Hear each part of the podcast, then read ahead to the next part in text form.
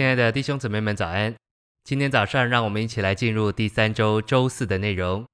今天的经节是腓立比书四章四节：“你们要在主里常常喜乐。”我再说，你们要喜乐。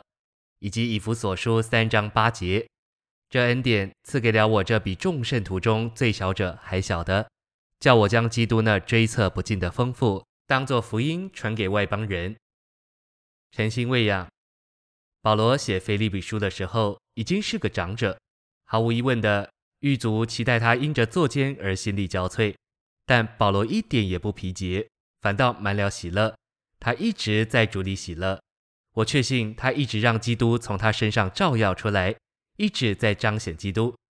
这种彰显乃是宣告基督无限的伟大，并宣告基督是取用不竭的。信息选读：我们天然的忍耐是有限的。但基督做我们的忍耐是无限的，我们多少都有忍耐，但直到某个限度，过了这个限度之后，我们就会受不了，发起脾气来。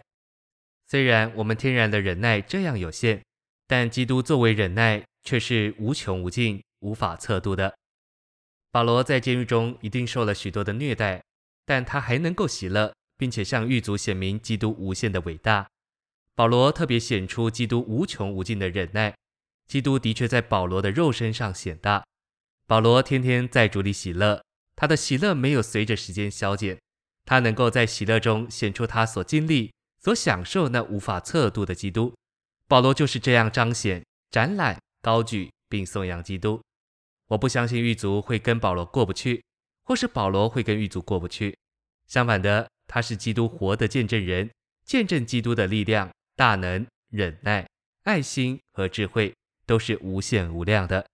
狱卒可能认为保罗很奇怪、很特别，认为他有一些东西是他们没有的。他们在保罗身上所感觉到的，乃是显大的基督。保罗在监狱里把基督的伟大扩大的彰显了出来。他凡事放胆，无论是生是死，总叫基督显大。因着保罗这样显大基督，他就能胜过一切的环境。保罗的生活实际上就是赐生命之灵的彰显，在保罗日常生活的每个景况中，他都是他所传扬这位基督的彰显。在米利大岛上，他就是活这样一位成为包罗万有之灵的基督。我们读路加在《使徒行传》对保罗生活的记载，就看见他所活的乃是包罗万有的灵，就是那成为肉体、钉死十架、复活、升天。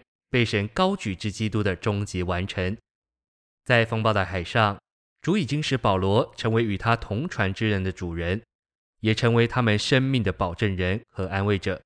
如今在平安的陆地上，主进一步使他不仅在迷信的人眼中成为神奇的吸引，也成为土人的医治者和喜乐。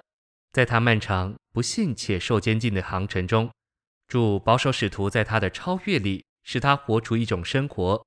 远超忧虑的境遇，这种生活是全然尊贵、有人性美德的最高标准，彰显最高超的神圣属性，与多年前主在地上所过的生活相似。